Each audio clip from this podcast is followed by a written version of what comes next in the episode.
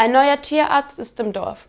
Eines Tages erscheint er bei Bauer Brösselmeier auf dem Hof und behauptet doch tatsächlich, mit den Tieren sprechen zu können.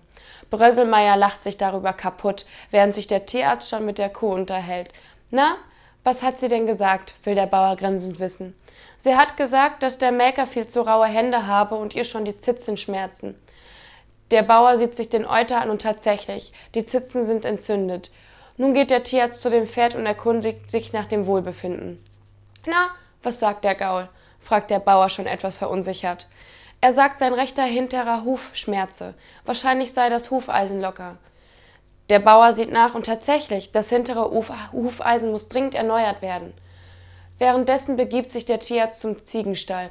Als der Bauer das sieht, rennt er an ihm vorbei, springt er mit einem gewaltigen Satz über die Absperrung, hält der Ziege das Mund zu und flüstert ihr aufgeregt ins Ohr, halt bloß die Schnauze. Erstens ist es schon fünf Jahre her und zweitens war ich besoffen.